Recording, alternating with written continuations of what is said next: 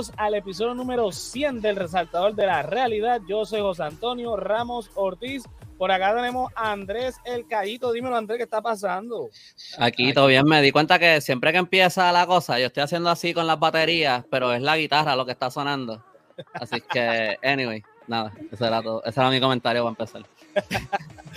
bueno, por acá tenemos al Yolo, dímelo Yolo, ¿qué está pasando? ¿Qué es lo que hay? ¿Qué es lo que hay, Corillo? Buenas noches. ¿Qué es la que hay? Estamos en el espectacular episodio número 100. Eh, ¿Por qué espectacular? Esto es una referencia al espectacular episodio 138 de Los Simpsons. este, para el que no entendió la referencia, hay un episodio que se llama así mismo, el espectacular 138 de Los Simpsons, y lo presenta Troy McClure. Bueno, nada, vamos a los comentarios rápidos que ya se ha conectado. Dímelo, me, ¿qué está pasando? ¿Qué es lo que hay, me? Saludos. Mira, si empezamos temprano, la gente no está. Si empezamos tarde, están. Eso es así. Los mal acostumbramos. Mira, Pepo estuvo a punto de conectarse. No pudo, se le complicó, pero él estaba comprometido para, venir hoy, para saludar a, a, todos sus fanaticadas que está extrañándolo. Pero pues se le complicó la cosa, así que no, no pudo venir nada. Así que lo Así es. Este, saludo al Fefo que está con el nene, con este. Emilio. Emilio. Emilio está ahí con el nene, así que nada. Bueno, vamos a comenzar con este episodio. Son 100 episodios que hemos estado con el resaltador de la realidad. Eh, jamás en la vida hubiese yo pensado que iba a llegar al, episodio 100, pero aquí estamos. Es fácil. El episodio 100 y par de programas al lado. Este... Ya con esto vamos para Syndication, ¿verdad? Sí. sí. Así que nada, vamos a hablar porque, coño, llevamos dos años y pico y los problemas de Puerto Rico siguen casi siempre los mismos, pero como que cada vez se agrandan más. Ahora mismo tenemos el problema de Luma, ¿verdad? Que ya Luma lleva año y pico este, administrando ¿verdad? lo que es distribución y transmisión de, la energía eléctrica en Puerto Rico. Y la luz sigue subiendo, pero por un tubo y siete. O sea, eh, exactamente, de mal en peor. O sea, bueno, te lo voy a poner en número para que entienda. El mes pasado me llegó la factura casi el doble de lo que me llegó el, el, mes anterior. Yo me puse a ir, para atrás hasta hace un año y el consumo sigue siendo el mismo. O sea, vi el consumo por kilovatio eh, eh, de la factura y sigue siendo más o menos el mismo promedial en los meses. Pero se ha disparado y es por el costo de lo que lo ha ido subiendo Luma. O sea, Luma ha subido el costo cada tres meses casi. El último, el último aumento. Bueno, ¿cuántos aumentos van? Cinco, seis. Más o menos, desde que ellos, desde que ellos entraron. Que Luis dijo, no, aquí no va a haber aumento, bla, bla, bla, que aquí las cosas ah. van a mejorar. Ha habido apagones. Ahora mismo, por ejemplo, ustedes... No, lo, no lo digan muy alto que me voy. hay un, hay un clip que me da risa porque le estaban preguntando, ¿verdad? Esos que están enviando por WhatsApp un montón. Como que eh, que le dicen, ay, la luz no va a subir, ¿tú me aseguras que la luz no va a subir? Él dice, no, no, no, porque es que yo lo vi, yo lo he visto, yo he visto, o sea, no va a subir, no va a subir. Y... Esa bola de cristal de él está manchada. Yo no, yo no sé quiénes son los asesores de, de, de Pierluisi, pero que los debería despedir. Ese es el mismo que dijo que ponía la mano en el fuego por quién era, por, por el del super pack, el de, su equipo, con el super pack aquel. Esa, esa es lo que vale su palabra. Sí, o sea, ¿qué podemos esperar de, de, Pipo? Mira, eh, la, la, luz estaba, se estaba pagando 29.04 centavos kilovatios y en el último aumento subió a 33, 39, digo, bueno, 33.99 centavos el kilovatio. O sea, si usted consume más o menos, voy a sacar el cálculo aquí, en promedio, unos 500 kilovatios por 33. 99, usted va a pagar. Espérate, hice algo mal aquí. Usted va a pagar como 180 dólares este, la factura, más o menos. Dímelo, Win, ¿qué está pasando? Lo que hay. Mira. Huepa. Eh, dice lo que el relajo y todo del famoso ajuste por combustible. Sí, porque usted, cuando usted ve la factura, usted ve el, la, la, primera parte de, la factura, son como 30, 40 pesos, entonces después empiezan los ajustes, son como 7, 8. Vamos a buscar una factura a ver si la tengo por aquí, espérate. Este me unge de, Cuidado que con eso te roban la identidad. No, no, tranquilo, eh, no, no la voy a enseñar tampoco, no soy tan pendejo. Mira, aquí tengo la última de, de, de Luma. Eh, tengo aquí... No apagó la luz. ¿Mm? Me acabo de acordar que ya no apagó la luz. Ok, aquí no tiene la de... el- el- pero yo tengo una de energía eléctrica aquí, déjame ver. Porque te salen como 20 ajustes por combustible, por este por compra. Míralo aquí. Cláusula de ajuste de cargo por, por combustible. Cláusula de ajuste por compra de energía. Cláusula CILTA CLI municipio. Cláusula suba subsidio HH. Cláusula suba subsidio NHH. La, lo inicial iba en 30 pesos los cargos, que son los, el cargo de cliente por consumo y consumo adicional. Después pegan con todo eso, e- e- e- ese chorro de, de ajuste, y olvídate, aumentó la, la factura a 172 pesos. Por todos esos cargos de ajuste que no sé qué son, sinceramente. Ellos lo explican aquí en toda la factura y hacen un montón de, explican un montón de cosas y un montón, te sacan este eh, eh, gráfico y desglose, la tarifa base. ¿A mí qué me importa eso? A mí bájeme la luz. ¿Cómo es Le está posible? pagando al artista gráfico que hizo la gráfica. Esta, pagando esta- ese esta salario. factura nueva, esta factura nueva con colores, son tres páginas. Antes la de energía eléctrica era una página más. Mírala aquí en, en pantalla, la de energía eléctrica todavía la tengo. Eh, y era Ahora es una, impresión full color, todo, todo. Sí. Está gastando en todo eso. una cosa exagerada. Entonces, me estás hablando de que no, con la privatización vamos a mejorar el servicio. Ok, servicio al cliente, te puedo, te puedo decir que quizás ha mejorado. Puede ser. La Pero es que es un problema porque, ok, cuando yo tengo que llamar todas las semanas, dos veces a la semana, para reportar que llevo 6, 7, 8 horas sin luz, me tratan muy amablemente. Claro. Eso es verdad. Pero yo preferiría no tener que llamar. O sea, yo prefiero mejor servicio de la gente que está reparando y, y tener mejor infraestructura y que cuando llame una vez al año me atienda una carne puerco o un carne puerco. Yo prefiero, yo prefiero mil veces eso que tener que estar llamando dos y tres veces a la semana a que alguien bien nice me diga eh, siéntate y espera. Este, así que no me dicen nada con que me tratan bien cuando llamo. Yo prefiero no llamar, cabrones. Me tienen al palo dos veces o tres a la semana.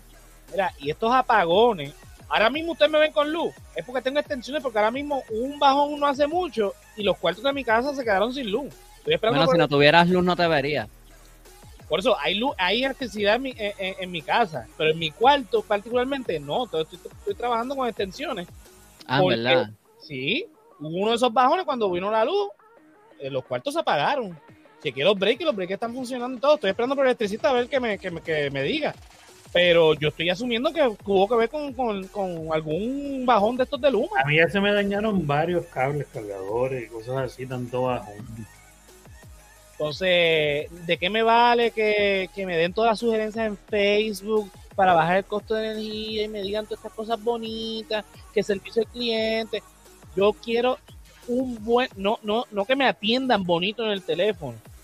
Yo quiero que el servicio llegue de manera efectiva. Con la, autoridad de energía eléctrica yo sé que no era, no era un paraíso, pero yo tenía luz constante. Si se iba la luz, yo sabía, eh, porque yo uno hacía la querella y ellos te hablaban claro, te decían, mira, vamos a mandar la brigada, esto puede tardar de tantas, tantas horas. Y uno ya sabía que esas horas er- er- er- eran más, pero uno estaba claro de que eso era así. Este, y, o sea, eh, eh, eh, lo que está pasando ahora mismo es totalmente inconcebible, sinceramente. Jorge Bracero estaba hablando con, vi un clip nada más, pero Molusco le hizo una entrevista y él estaba hablando de que eh, cuando Luma dice de los miles de empleados que tienen, eso es personal de oficina. La cantidad de gente que ellos tienen en la calle eh, para atender estos problemas, para darle mantenimiento al sistema y todo eso, son como 100, 200 personas cuando necesitan, creo que son como 1000, 2000, una cosa así, que tenía energía eléctrica. Es una, es más, whatever, no, no voy a decir un número porque no me acuerdo, pero era mucho más de lo que ellos de verdad tienen, pero Luma no dice eso, ellos dicen que tienen mil y pico de empleados, que se tienen que, pero no es verdad, o sea, es verdad, pero no son, no, no es la gente que está bregando con los que- apagones y con el mantenimiento, que es lo que hace que, que hayan apagones, porque no se están manteniendo los sistemas como se supone. No, Mira. para nada. Voy para los comentarios un momento aquí. Dice Queen. Eh, igual acá tienen los cojones de decir que consumo más que antes cuando no es cierto. Eh, acá dice Mercedes, pero saben que esos centavos que sube la luz sí tiene efecto en la factura, pero lo que más afecta el costo del famoso ajuste este, cuya fórmula es un misterio. De, eso es del, tiempo de la energía eléctrica, eso siempre ha sido un misterio. Todo el mundo lo ha cuestionado. Y no baja, eh, sube el ajuste, pero no baja. No baja. Eh, dice Queen, y posiblemente ninguno de ustedes andan todo el tiempo en su casa. Sí, exacto. Este, Mercedes se ríe. Dice, todo es eh, todo cuesta, los artistas también necesitamos comer cuando hablaste de la factura. Eh, dice Queen acá, no necesariamente siempre los servicios al cliente están perdidos de donde yo llamo. Mira, ya Queen en el área oeste pues no, no tiene el mismo, lo mismo que acá en el área metro. Eh, dice, sí, porque después llaman mil veces, la mayoría te alta. sí, porque tú no quieres que sea, uno ya se, se desespera y los trata mal a ellos. A veces ellos no tienen ni la culpa, pero pues Dice acá, yo tengo miedo de comprar una nevera mejor porque hay tantos bajones que tengo perder el dinero con una nevera. Sí, exacto. A mí se me dañó una de mis computadoras, se me dañó. Estoy seguro que fue uno de, esos. Gracias a esta, la que uso para, para los live, no. Pero tengo otra que uso para otras cosas. Esa se no prende. El disco duro está bueno porque ya lo, saqué y, y, verifiqué que funciona. Que no se perdió, pero la computadora no prende. Pero es innecesario, mano. Dice acá los eh, lo que siempre he dicho, los apagones ni eran tan frecuentes ni tan prolongados como los de la autoridad. Exactamente. Eh, lo que tienen son burócratas. Y aquí Mercedes saludando a Queen. Pues sí, mano, eh, es lo que está pasando ahora mismo desde que está Luma, y yo creo que es, un, es bastante generalizado el sentimiento, inclusive aquellos que favorecían la privatización de la autoridad, de que Luma no está Mel, ¿tú crees que yo no, yo no probé ya eso, mija? Para cambiar power supply, chequear la batería esa pequeña del CPU de adentro, del power de la, tarjeta madre. Chequeé todo, todo. No prende ni para atrás ni para adelante. no salió en la promo, pero el episodio de hoy es sobre la computadora de Josian. Sí, sí, exacto. Por si acaso, ¿no? Mercedes lo probé todo. Tuve dos semanas chequeando todo, eh, todo, o sea, descarté todo ya. No, pues no es la primera vez que se me dañó una computadora. Mira, a mí se me dañó la, la, lavadora, pero yo les tengo un cuento, es más bobo, pero este se me habían fundido las luces de casa y el techo de mi casa es bien alto, yo no alcanzaba para, tenía un par de bombillas fundidas. Yo fui a Home Depot, compré las bombillas, tuve que comprar la mega escalera para poder subir a cambiar las bombillas, cambié las bombillas de mi cuarto, de la sala, de la cocina. Eh, mano, eso fue súper difícil nada más para cambiar tres bombillas. Y, mano, como a los dos meses se fundieron todas las luces. Yo no quería ni cambiarlas. Yo estoy con lamparitas de estas de piso. No, no, o sea. Porque está cabrón. No me da la gana. Volvimos, volvimos dos siglos para atrás con Luma. Ese fue el Y yo, sinceramente, no quiero echarle la culpa, pero coño, no, es demasiada casualidad que de que están ellos. A todos nosotros se nos ha dañado un montón de cosas. ¿Cómo yo no le quiero echar la culpa? A mí no me, por eso es que es inevitable. Yo, no, porque puñetas, y desde que están estos cabrones, que de hecho es un consorcio que se creó de tres compañías que ninguna tiene que ver con electricidad ni servicios eléctricos, viene ahora a administrar la autoridad energética que por décadas ha existido y ha existido de una forma única. Viene entonces desde, desde el día uno un apagón sea, ellos a la que tomaron este, el, el, sistema de la autoridad energética, ¡boom! Hubo un apagón.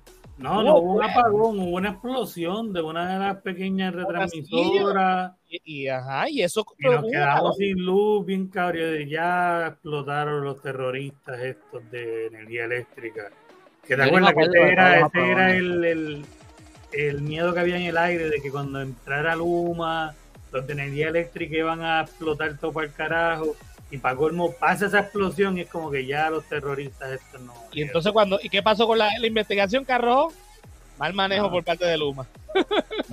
Mira, voy a dar comentario de aquí de uno de nuestros Patreons, Gerardo Monge, que dice placas solares y colección de agua de lluvia, sistemas ecoamigables y sostenibles, ese es el futuro. Sí, definitivamente. Y acá pone Queen, yo no del agua me quejo, en verdad me viene normal, pero Luma está cabronísimo sistema robusto, sí, sobre todo.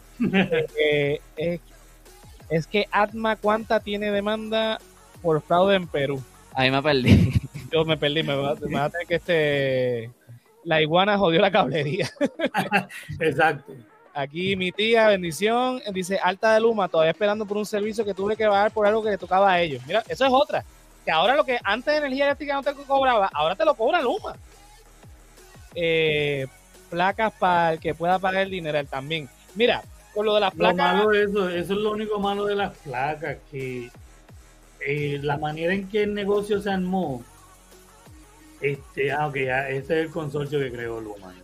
Ah, ok, llegamos, llegamos. Eh, el, el modelo que se creó alrededor de la venta de las placas es un modelo que el sistema como que nunca es tuyo. Y entonces también es un mal modelo para uno invertir, porque te metes en un préstamo a 30 años, que es prácticamente igual que tu casa, y tienes una garantía a 20. es como a los, el equipo te dura 10, 15. Que también te estás como tirando a joder ahí. No hay como, como una regulación gubernamental de ese mercado que permita que, las compañías tengan como... Es que en verdad no hay compañías, las baterías son de Tesla este, y por lo tanto el negocio está controlado. Las placas las puede hacer porque las placas son material barato, o sea, pero la batería que va a hacer que esa, esa placa se convierta en, energía ACDC, whatever la madre de los tomates, es una batería de Tesla y el negocio está controlado tienes que firmar esto a, tantos años, no puedes tú decir, ok, yo voy a comprar mi sistema marca Acme, lo voy a poner en mi casa y para el carajo todo el mundo. Tienes que contar otra vez con una institución, con una empresa grande que te, también te está comiendo el culo de, alguna forma. No, y tienes que seguir pagando la luma porque eh, eh, eh, hasta, que tú no generes un excedente, no es que, ellos te van a pasar al revés, porque en un momento dado te van a pagar, lo que te van a pagar es una miseria.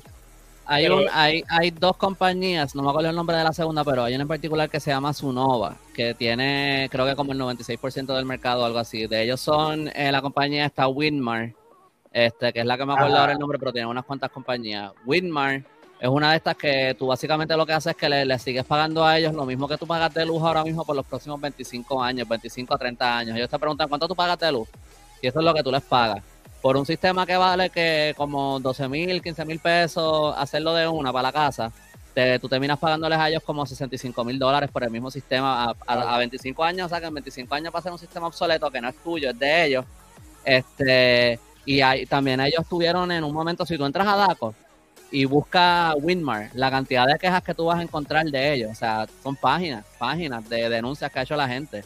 En un momento ellos los cogieron porque estaban yendo a las casas y les decía, no, eh, yo no sé dónde era, era como que, ah, firma esto, que es para una evaluación, para ir a cotizar en tu casa y qué sé yo. Y lo próximo que la gente sabía, estaban llegando a tu casa a instalarte las placas porque tú habías firmado un contrato sin tú darte cuenta. Y de repente la gente tenía placas en las casas y hay una cláusula en el contrato que dice que es por arbitraje que se resuelve, o sea que DACO no puede intervenir.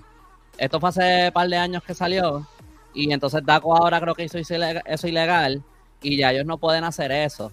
Eh, pero la gente que firmó antes de que DACO interviniera, pues están jodidas con eso. Ahora, el, deal sigue siendo un, scam. La gente está tan desesperada por los apagones que firman con Winmar o con quien sea, siguen siendo las compañías más grandes. Ahora, si hay unas independientes, lo que pasa es que es más difícil encontrarlas, que no necesariamente te dan esos sistemas y a lo mejor te dan la oportunidad de tú pagarlo de una o algo así. Obviamente, entonces tienes que tener los ahorros para hacerlo.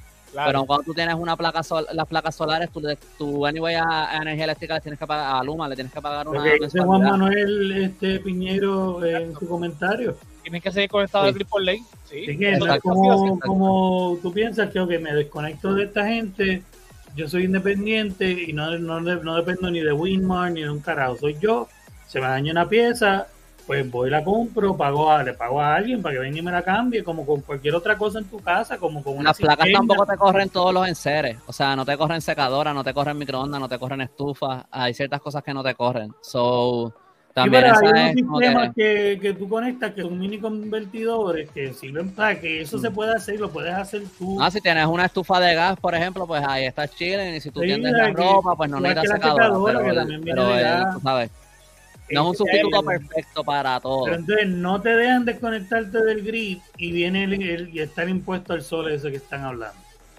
O sea, que como quiera están Mm. buscando Un lío. clavarte. Es un lío. Y aquí No el quieres que te es- desconectes. aquí el problema es que yo lo vengo diciendo desde hace años aquí en Resaltador. El pro- la culpa de todo esto tiene nombre y apellido, se llama Rafael Hernández Colón. Fue ese individuo, cuando Muñoz Marín eh, inventó la, la autoridad de, de fuentes flu- eh, flu- eh, fluviales, Fluviales. Teníamos una compañía eléctrica hidroeléctrica, o sea, la mayor, por eso que se llama fuentes fluviales, porque la energía se, se producía a base de, de las represas que creaban, la- todavía quedan una que otra de represas de fuentes fluviales. ¿Qué pasa? Hernández Colón, porque tú sabes, el tipo era cachendoso y quería estar en la moda y el progreso y bla, bla, bla, dijo, vamos a poner termoeléctrica porque es el futuro. Entonces, convir- convirtió la, la autoridad en la autoridad de energía eléctrica creó todas las, las que conocemos, palo seco, etcétera. ¿Qué pasa? Tiempo después empezaron a eh, las guerras allá en, en- en medio del mundo y el petróleo empezó a subir. Entonces, después que modernizaron todo eso porque tenían el dinero, no se pudo dar mantenimiento adecuado. Aparte que hubo un momento dado en que empezaron a dejar de darle mantenimiento para justificar la privatización. Que entonces, obviamente, tenemos un sistema débil. Un sistema que por aquí sopla un poquito el viento y se te va la luz. Pero súmale que estamos comprando petróleo en un país tropical donde hay sol la mayoría del tiempo. Tenemos ríos por un tubo de siete llaves. ¿Por qué seguimos dependiendo del petróleo? El petróleo lo tenemos que comprar. El sol está ahí. El agua está ahí. ¿Por qué entonces? La cuando- luna, eh, las estrellas, Júpiter. También están ahí. Están ahí. sí. Sí. Pero no son relevantes al tema, Andrés. Ah, pero está diciendo cosas que están ahí. Lo que quiero decir es, ¿verdad? Relevante a, a producir electricidad, energía eléctrica, pues están ahí, o sea, los podemos utilizar, ¿por qué no aprovecharlo? Vamos entonces, se dijo, mira, desde hace 20 años yo estoy escuchando más. Mira, vamos a buscar fuentes renovables de energía porque esta cosa se, está- se va a poner peor, no se le está dando el mantenimiento porque no está dando los chavos. Mira, po- si hubiesen hecho esto desde hace tiempo, poco a poco, Bayamón lo está haciendo poco a poco. Tiene placas solares por todos lados en, en- en el municipio. Y muchos de los, edifi- los Los edificios postes de luz, el alumbrado. en el municipio de Bayamón, la mayoría de edificios de- del municipio trabajan con energía solar. Si tú llegas a la estación de- de- del tren de deportivo en el estacionamiento, que es del municipio, tiene en, en todo el techo placas solares. Creo que hasta Creo las que- pistolas son solares ahora. Hasta, Sí, sí, en, en ahora todo es solar, este nene. este, la cuestión es que podemos, lo que no es voluntad política para hacerlo, porque ellos prefirieron crear esta opinión pública de que la privatización era lo que iba a salvar esto para darle contratos a sus amigos del alma y hacer esto que están haciendo hoy día. Y lo que nos estamos viendo afectados somos nosotros, el pueblo. Nosotros, a mí no me importa si es privado o pública, sinceramente. A mí dame un buen servicio. Esto se pudo hab- haber evitado, porque si se le daba el mantenimiento adecuado a la autoridad y se hacía la transición, no necesariamente el 100%, podemos hacer un 50-50 donde se produ- produzca con fuentes renovables y fuentes este, eh, de combustible fósil. Se podía hacer Yo entiendo que tú no te puedes ir por completo eh, renovable, como que los países que anyway se van siempre porque producen toda su energía 100% renovable, anyway hay momentos que hay bajas y tú necesitas Claro. meter otro sistema en juego. So, como que hay unos límites, pero tú puedes reducir mucho eh, la dependencia en los fossil fuels. Claro, exactamente. Mira lo que dice Mel. Eh, lo que pasa es que los equipos que operan con resistencia no son recomendables para sistemas fotovoltaicos. Entonces pone la ironía, en Alemania y países nórdicos tienen carreteras rurales con paneles en las orillas. Papi dice, eh, eso no funciona, porque la mafia del petróleo dice que no. Ah, Exacto. Obviamente, sí. no vi el segundo comentario, me dio risa que solamente leí eso no funciona y ya. eso no y- funciona. Porque la mafia del Piñata de cabrones, eso no funciona. No, nada, nada de lo que ustedes están diciendo funciona. dice, dice y hace años, no sé qué científico predijo que la extracción del petróleo iba a llegar a su pico, predijo que la primera caída para los 70. Y pasó, ¿no? En los 70 Ajá. hubo un... Sí, que también se formó un desmadre. Gerardo dice aquí, yo en quiero- algún momento esa, esa licuadora de ese licuado de dinosaurio se va a acabar. Sí, Ujú. por eso que es un- una energía no renovable, porque va a haber un momento que se va a acabar. Por eso que se llama así. Dice Gerardo, yo estuve reconstruyendo una casa en Luquillo con placas solares colección de agua, lluvia, estufa y calentador de gas. Brutal. Sí, ¿no? Es que, y eso, o sea, Hay que, mano, hay que hacer hay que algo. buscar, hay que buscar las alternativas porque el gobierno no está orillando. eh, a- a- a- y es lo que dice Andrés, mucha gente frustrada, obviamente se mueve el garete sin buscar información, hay que buscar información. Porque a la larga pues nos puede, nos puede perjudicar, pero hay que buscar información. Mira, hoy salió una noticia eh, en, en Jayuya. A una persona le contrató a la compañía Virtuosity. No, esa es de Sunova o de una de esas compañías grandes también, creo yo. Creo yo. Eh, me imagino que era para algo comercial, para un sistema de 267.500 dólares. La persona le pagó un adelanto de 133.750 dólares y nunca le instalaron las placas solares. Diablo. Eso es dinero, hermano. Eso es un cojonal de dinero. Eso es más dinero de lo que yo he visto en mi vida. Sí, yo también. Ajá, así mismo es. Mira, dice Queen aquí, es que se supone que hace 30, 35 a 40 años estuviéramos usando renovables. Lo advirtieron cuando pusieron la última caballería en Puerto Rico y no hicieron caso, definitivamente. Tenemos que hacer microgrid a los cazapueblos, sí, también estoy de acuerdo.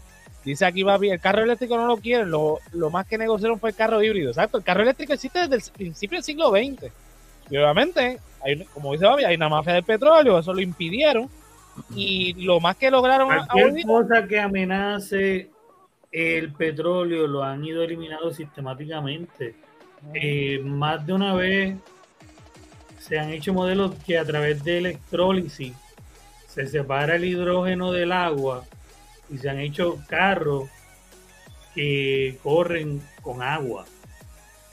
Este, este sistema después se, se cambió, esas patentes se le compraron al, al primer individuo, el primer individuo lo des- desapareció, eso es uno de esos temas para expediente mortal, pero el punto es que años después, saben que ahora mismo hay carros que corren con, y, eh, con hidrógeno.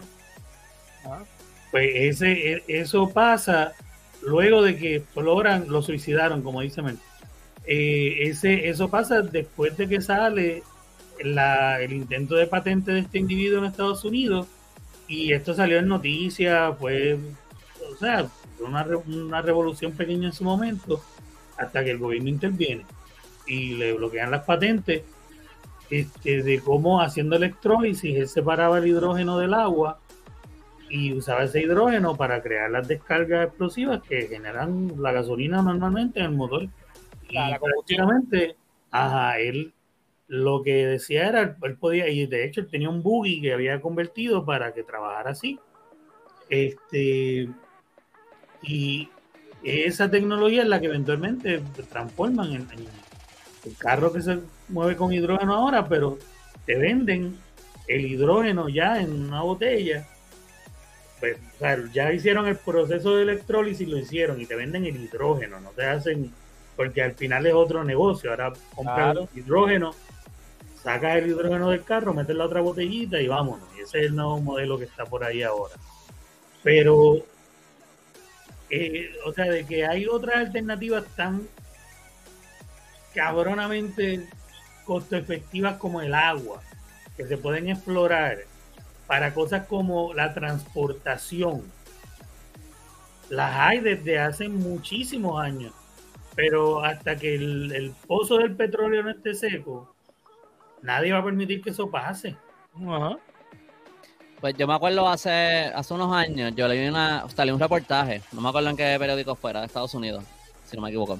Era de, de básicamente de reciclaje.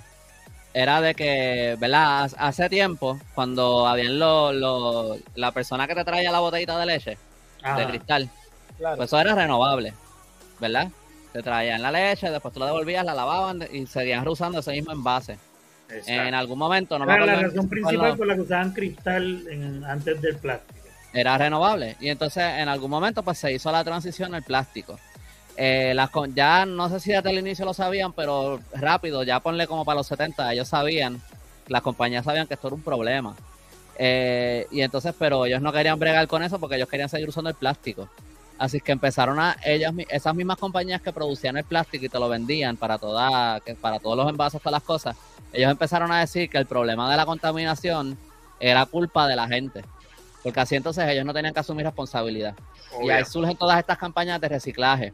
Desde los 70, ellos sabían que esto no iba a funcionar porque el plástico solamente se puede reciclar como una vez, una vez y media, algo así, y tú no puedes reciclar todo el plástico. Hay parte que anyway se pierde, o sea que el plástico nunca, por más que digan que es reciclable, solamente se puede usar como una vez y ya después de eso no. El aluminio sí, hay otros materiales que sí se pueden reciclar y seguir usando eh, un cojonal de veces, eh, pero el plástico no. Pues ellos empezaron con estas campañas. Primero era tenías que separarlas, después los tenías que tirar todos juntos en, en el mismo envase, en el mismo zafacón que eso hasta peor porque después anyway alguien tiene que venir y separarlo todo.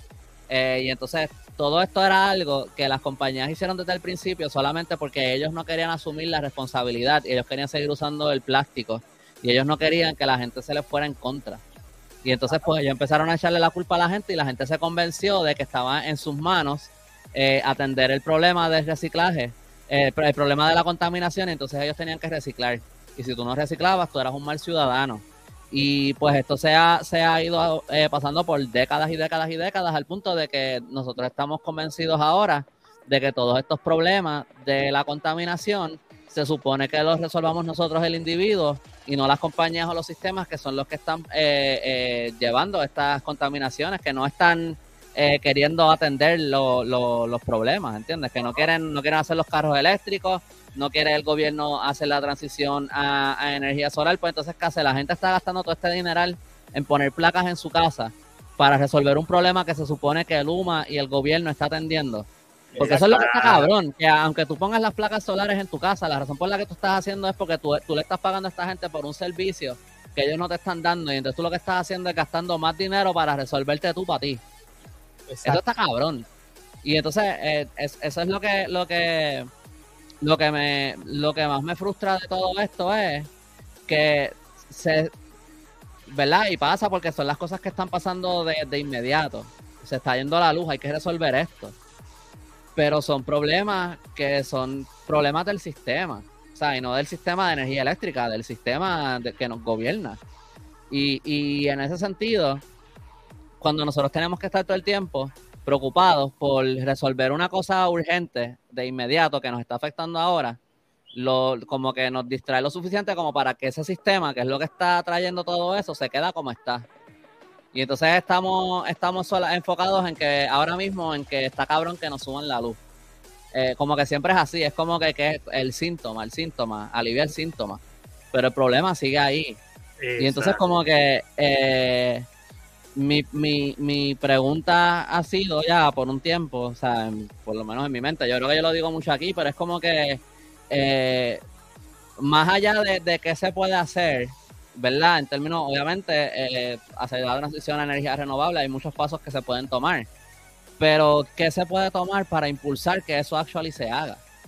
¿Cómo se puede llegar a algún tipo de consenso en el pueblo? Para energía eléctrica, para lo que sea, para, para, cualquier asunto en Puerto Rico, ¿cómo se puede llegar a algún tipo de consenso para que se atiendan estos problemas, para que de verdad haya un empuje para traer algún cambio? Porque siento que se queda mucho en la indignación de la gente hablando y ya, y eso es parte y es importante, pero se queda ahí, podemos protestar y todo, pero no hay una estrategia, no hay una, no hay una acción concertada para de verdad traer el cambio. ¿Y qué es lo que falta para que eso pase?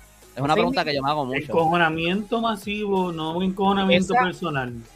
Esa, esa indignación se tiene que traducir en una organización. O sea, no puede quedarse simplemente en, ya lo está cabrón, tengo que pagar, vamos a la protesta, y quedó en la protesta. No, la protesta está chévere y tenemos que seguir protestando, no digo que no, pero eso se tiene que traducir en, organización, o sea, de que un grupo de personas se organice para empezar a cabildear a favor de esto. O sea, no puede quedar simplemente en que está cabrón y nos quedemos aquí, está cabrón.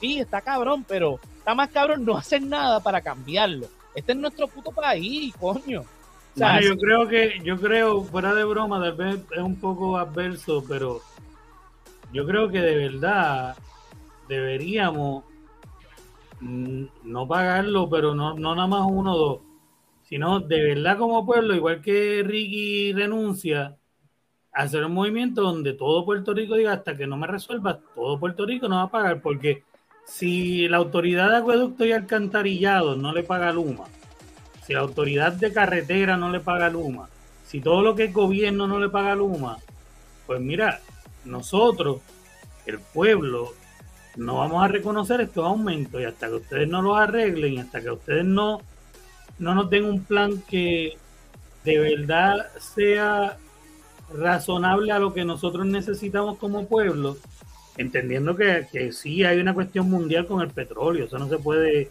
o sea, no podemos tampoco ser disparateros y decir, no, esto tiene que volver a whatever.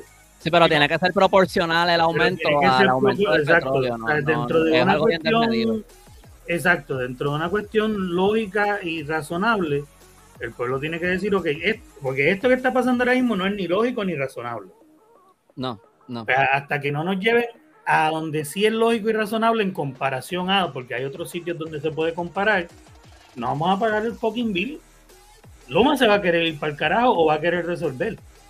Porque si algo está bien claro es que Luma está aquí por los chavos, no por el interés del pueblo. No, exactamente. Por, lo, por los fondos federales, parece que ahora supuestamente, creo que este mes ahora van a venir unos chavos federales que, que nos van a ayudar a pagar Luma, o sea que era súper estratégico. Vamos a subirlo ahora para, porque entonces la gente esos, fondos federales para pagarnos. No entiendo bien cómo va a funcionar eso, pero este Vargas Vidot hizo, Vargas Vidot hizo como un llamado sin, sin decirlo, lo dijo él dijo, ah, hasta que hasta que alguien no haga un reclamo por un boicot, hasta que no se haga un boicot, esto no, como que sin él decir, yo soy el que está haciendo el llamado, él lo puso en el Facebook.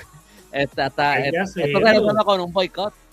Es verdad. lo que está diciendo yo, los no. Si todos nos ponemos de acuerdo y no pagamos la factura, créeme que esa gente va a gritar. Ah, ah y que va a empezar a cortar la luz. Lo más que hay son empleados de energía eléctrica que movieron a cortar grama y hacer otras mierdas, que pueden empezar a ponerla para atrás. O sea, que sea de verdad un movimiento. Donde ah, tú la vas a cortar, córtala para el carajo, porque dentro de este movimiento hay gente que tú desplazaste que se va a dedicar a ponerla. Y cágate en tu madre, vamos a seguir para adelante hasta que. Aparte que toda esta mierda. ¿Cuántos electricistas no, no, no saben? Y los que no son electricistas saben poner pillo. Por eso yo, prácticamente por ahora estoy haciendo un boicot, pero es más por irresponsable que se me olvidó pagar. Pues muy bien, ya empezaste. Vamos a decir que es un boicot para... Es lo que, dice, lo que dice tu papá, ya somos cuatro. Exacto. Ya, empezamos. Mira, eh, yo, con relación a lo de lo que está diciendo los fondos federales, Andrés, yo estaba leyendo que esto fue una ayuda que aplica a los que tienen retraso, los que tengan aviso de suspensión y retraso de la luz, pues le, le van a dar unos chavitos para que puedan pagarla. Pero es lo que dice Andrés, llegan justo cuando, cuando viene el aumento. A que la gente deje de gritar, se olvide que tienen el dedo metido en el culo y digan, ay, ah, está bien porque me dieron unos chavitos. Sigue con el dedo ahí, dale vuelta si quieres, ¿verdad? Ya me está gustando. Pues siempre es igual, una cosa viene para calmar la otra, a que digamos, ah, pero está bien porque nos dieron algo. Puñeta, te dieron algo un mes pero después de eso, ya tienes un dedo metido, te van a meter después el puño completo en el fucking culo y tú vas a seguir. Ay, qué rico, porque te dieron un fucking bono de 20 pesos para pagar un recibo un mes o lo que sea. No, para el carajo con esa mierda. Por el, por el, peso ese que subieron del salario mínimo, que no, no va a ayudar para nada. Por cuántos centavos es que bajaron de la gasolina, que tampoco es nada no te, te, tiran migajas así en la cara, como que dame las gracias, como si fuera Sí, no, es que hay que a veces, no sé, hay que a veces ponerle un poco gráfico. Porque... Acuérdate, que Mer, acuérdate que Mer, Mer, lo visualiza todo. Y sí, ella vio el por entrando, sí, sí. Pues, sí. Mira, Mer, sobre lo de Alemania que tú dices, yo, yo fui allí y allí te venden como que las botellas de agua, cerveza, lo que sea en los lugares.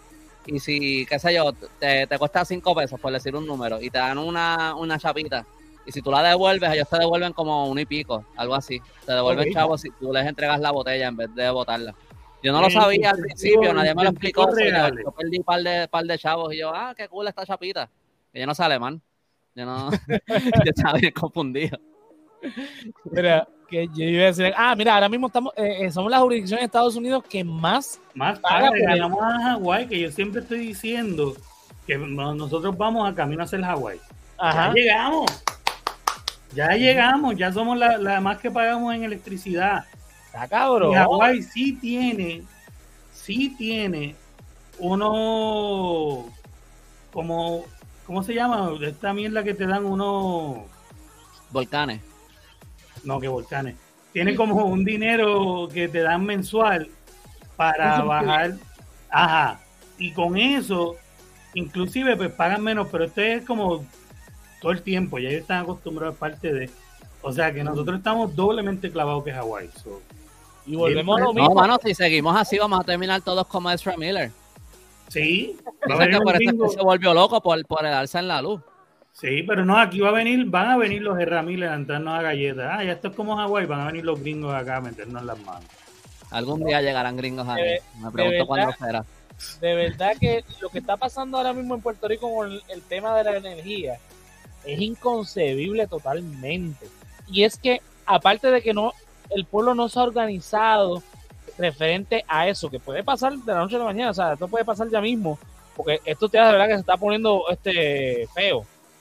Es que tampoco hay voluntad política por parte de los ¿verdad? De los, de los principales partidos. Puede quizás haber voluntad por parte de los partidos pequeños, pero no tienen la misma fuerza que los partidos grandes, que yo sé que hay gente ahí que, que, que, quiere genuinamente que estos cambios porque se están viendo también afectados. Lo que pasa es que los, los grandes, los cocorocos, obviamente no lo dicen, pero eh, eh, les conviene este, esta situación.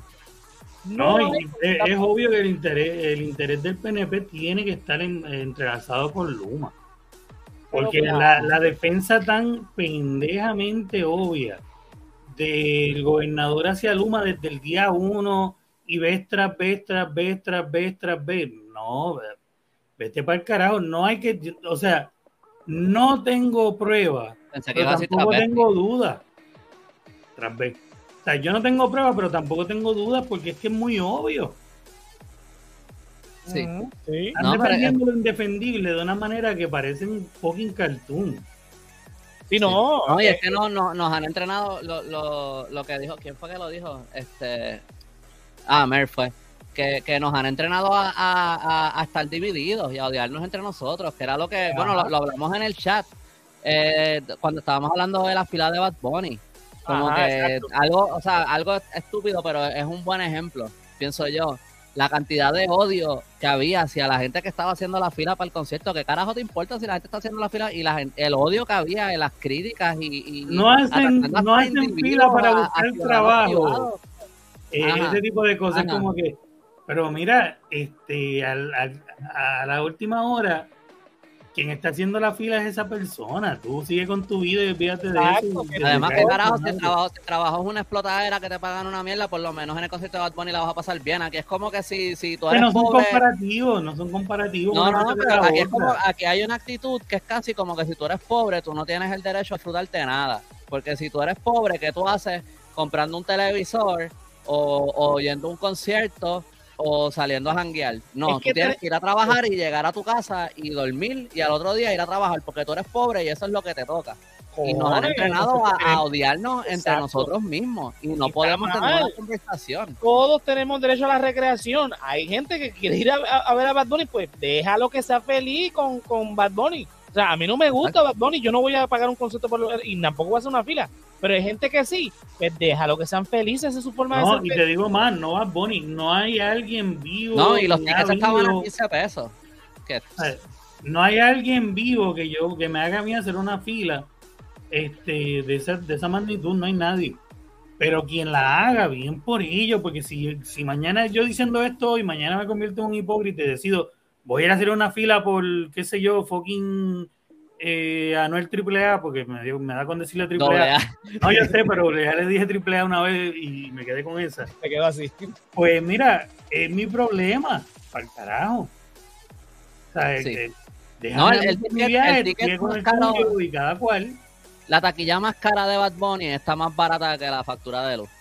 Sí. La taquilla más cara de Bad Bunny está en 150 un, montón de cosas exagerando. que, está más barata que la Pero que, pero que es la cosa, que hasta si todo el mundo está de acuerdo con lo de Luma, ¿a qué consenso vamos a llegar? Porque el que critique, ah, no, ese es un izquierdoso, pelú, qué sé yo, y el otro es, ah, no, pero tú votaste por, por Pierluis, como que no, no hay, no, no podemos llegar a un consenso de cosas básicas. Y si no podemos llegar a ese consenso, ¿Qué, cambio podemos hacer? Si todo el mundo está de acuerdo con algo y anyway la gente no quiere ni hablar ni estar de acuerdo, hasta cuando están de acuerdo, está cabrón, mano. De verdad que está cabrón. O sea, yo no, yo no sé cómo se. yo no sé cómo lograr eso. Prioridades, sinceramente.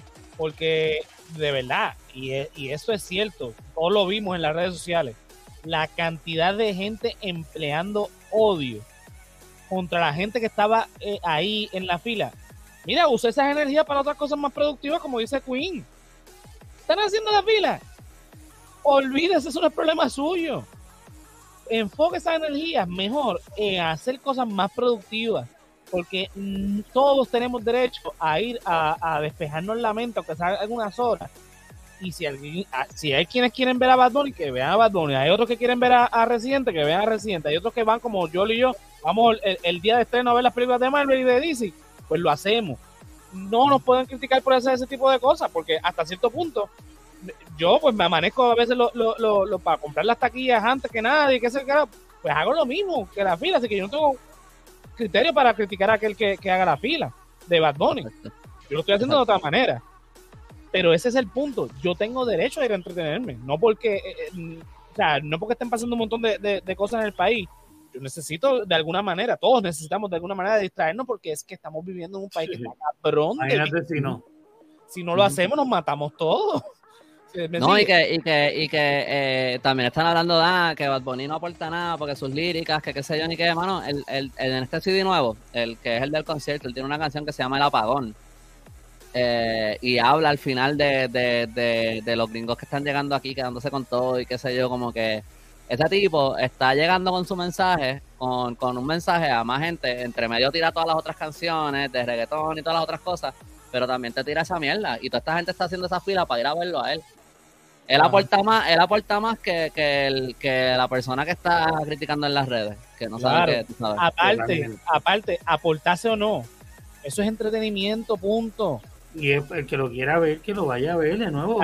O que lo que diga, él no es un político él no está ahí para ser un filósofo, él está ahí para entretener. La gente que lo quiere ver quiere ir ahí a entretenerse. en la sociedad. O sea, eso es parte de, nuestra sociedad. El entretenimiento, la cultura. ¿Te gusta o no? O sea, eso no, eso no es el debate. A quienes le gusten, que lo consuman. A quienes no, que no lo consuman, punto. Ya se acabó el debate. Mano, anoche fui a ver Thor para entretenerme y honestamente estaba de acuerdo con el personaje de Christian Bale. Estaba como que, sí, eso, eso es lo, lo que tú estás haciendo. Eso, a todos. Eso, eso, es corre, eso es lo correcto. Al carajo. No quiero tirar spoiler, no, sé si, no sé si un spoiler decir lo que él estaba no haciendo. No tiene más spoiler porque el jueves cuando hicimos el live con todo lo que era fue spoiler, entró uno, ah, esta gente hay que bloquearla. Sí. Bueno, se llama, se llama Gore the God Butcher. Ajá. Ese es el nombre del villano. Y su plan era matar a todos los dioses que no le importaba un carajo a la gente y tenía a la gente sirviéndolos a ellos sin, sin importarles un carajo a la gente a mí me pareció como que, wow, excelente. Sí. Qué mal que Thor no se unió a él y, y... Sí, porque Thor es un dios, por eso que no le convenía. Pero en vez de dios se deben a los políticos, que son los dioses del Olimpo aquí en Puerto Rico aparentemente, que no son intocables. Mira, Sorry, no hablaba. lo, que iba a decir es que e, ese es el, e, esa es la cuestión. Enfoquémonos, ¿verdad? Olvídate en cómo se entretiene su prójimo. Eso es su problema. Usted enfóquese en esa energía primero, entreténgase usted también, porque si usted está, ese, su único entretenimiento es estar tirando jode por las redes sociales, pues déjeme decirle que cambie de, forma de entretenimiento. Segundo, esa energía debe enfocarla en problemas reales. Mire, si usted tiene tanta energía para estar todo el día en las redes sociales criticando al prójimo, pues mejor consígase a todos esos mismos que están odiando igual que usted, organícense y, y, y vaya al Capitolio Cabildel para cambiar el sistema energético. antes de escribir en el teclado, pregúntese, ¿cómo me afecta esto? ¿De verdad esto me afecta? La fila del concierto, esto me afecta. Ahora, el alza de la luz, esto me afecta. Esto sí me afecta. El alza de la gasolina, esto me afecta. Coño, esto sí me afecta. Este, ¿Con quién está AAA? ¿Eso me afecta? Eso no me afecta. Que Yailin la más viral tiene un perrito de 10 mil pesos, 11 mil pesos, 12 mil pesos. Eso. Que Yailin la más viral no es tan viral. No, un carajo, en verdad. Más o menos viral. pero no, pero, ¿sabes qué tan viral es esa pendeja? A mí me afecta. Carajo. Un carajo. Pues entonces, puñeta, déle menos tiempo a eso y lo que cuando usted se conteste la pregunta, eso me afecta, coño, eso sí me afecta, tire ese odio para allá y nos va a hacer a todos un fucking favor que usted no tiene idea, mano. Ya, la más viral es la esposa de Anuela, creo que es la esposa, o la, la pareja. Y se casaron, se casaron. Mira, eh, José Antonio está informado. Sí, porque este, no. trabajo, con, trabajo con gente que le encanta toda esa vida y me dicen, mira que Canuel AA se casó con... ¿Qué me importa? Mire, se lo está diciendo alguien que los martes habla de todo esto porque la gente le, le importa y el programa los martes se habla de esto. Pero chévere, ¿verdad? Uno lo habla, lo comenta. Pero cuando llega el punto que el comentario es de odio, de tú sabes, porque igual hay memes de la fila Bad Bunny y yo me he reído con cojones con los memes. Porque eso es parte del, del, diario, uno se ríe, eh, whatever, uno se tripea entre uno mismo, uno se tripea a los demás que no son como que no piensan igual que uno. Pero cuando entra el odio, cuando entra eso de ah, para buscar trabajo no se levanta, mira este chorro de como que esto a ti te afecta, esto a ti te, de verdad te molesta, te jode tu día, interfiere con el camino a tu fucking felicidad? Yo creo que no. Pues entonces sácate el palo que tienes en el culo y camina bien, deja de caminar tan... Y relájate un poco, mano, y sé feliz. Exacto. Total, Esa, gente, esa gente que critica, lo más probable es, ver guitarreño. Sí, oh sí, ver el guitarreño, ve a mi tía la Comay, eh, está pelando a todo el mundo con los ve a la vecina y se ponen a hablar, en vez de hablar de los nietos, se ponen a pelar a todo el vecindario. Y después, cuando llegan las 7 de la noche, se visten, se ponen bonitos y se van para la iglesia. Bueno, yo me acuerdo que cuando yo, yo no sé si yo estaba todavía eh, haciendo la maestría o ya había terminado, y anunciaron eh, que había una feria de empleo en el centro de convenciones. Y yo fui para allá, como un lo vamos a ver qué hay. Y voy allí, ¿verdad? Hay par de gente. Eh, la feria, una supuesta feria de empleo, mano. Allí lo que había era McDonald's y Wendy buscando eh, cajeros. Sí. Y lo anunciaron por todos lados y qué sé yo. Obviamente después dice nada, la gente no va a la feria de empleo, lo que no va, allí, ¿no? Es McDonald's, Wendy, una compañía de seguridad este, y una de construcción. Exacto, exacto. Ah, wow, ¿Qué, motivación, qué motivación ellos esperan que tenga la gente? Ajá. Todo lo que hacen, todo lo que hacen es romperte el espíritu. Yo, mano, yo, yo, tú sabes, hoy, hoy por el día, José Antonio mandó por el chat como que temas que estaban pasando en Puerto Rico para hablar hoy. Y como a, mí me encanta hacer este podcast y todo, pero llega, llega un punto a veces que, viene la semana y como que el asunto es, y yo, y yo estoy como que, mano, ¿en serio vamos a hablar de esto de nuevo? Como que, ¿cuántas veces es lo mismo? Y, y, y, hablando de cosas que de nuevo, que, que tú sabes que es el síntoma y que está cabrón y que son cosas ¿Sabes? Lo, lo, del parque del indio, no es el parque del indio, pero el parque en, en condado que, que, vendieron, eso está cabrón. Eso está bien feo y eso podría tener ramificaciones más grandes por la manera en que se, en que pasó y todo. Pero tan, pero es como que, mano, y, y, y que uno, uno detiene esa venta y se quedó ahí. Porque después de nuevo pueden, pueden hacerlo en otro lugar. Y uno nunca va a poder eh, organizar la, la, toda esa cantidad de gente cada vez que se haga una de estas ventas cada vez que construyan algo ilegal en una playa, la gente no se va a poder movilizar. La gente no puede keep up con, todo lo que está pasando. Y de, de cosa en cosa, como que tapando huequitos, hasta donde llegamos. Y por eso es que, por eso es que hoy entonces yo como que está, bueno, José Antonio también como que los dos llegamos a lo mismo, que es como que, mano, pero que, que eh, esa, esa, es la, cosa que, yo pienso como que el, el, hay que cambiar algo más grande, porque por donde, por donde vamos, nos vamos a quedar en eh, protestando a perpetuidad. Sin, sin, como que no hay, no sé, ¿dónde está la, la, yo sé que yo siempre digo esto, ¿dónde está la organización? ¿Dónde está el líder? ¿Dónde está la estrategia? Como que dónde, yo no veo que hasta los, los más que estén hablando como que, que tengan una estrategia a largo plazo, como que, y eso me frustra un montón porque yo estoy, mano, eh, hay, hay un plan, hay una estrategia que sé yo, yo me sumo, vamos, vamos para adelante, yo, yo meto mano, pero, pero yo no veo ese camino, tú sabes, y, y, me, y me frustró un montón, mano, cada vez que pasa algo más. Hubo un momento cuando empezó lo de Rincón, lo de la playa de Rincón al principio, que se movilizó todo el mundo para allá, estaba como que, wow, qué cabrón, mira cómo la gente está yendo allí a defender eso, como que estaba bien pompeado.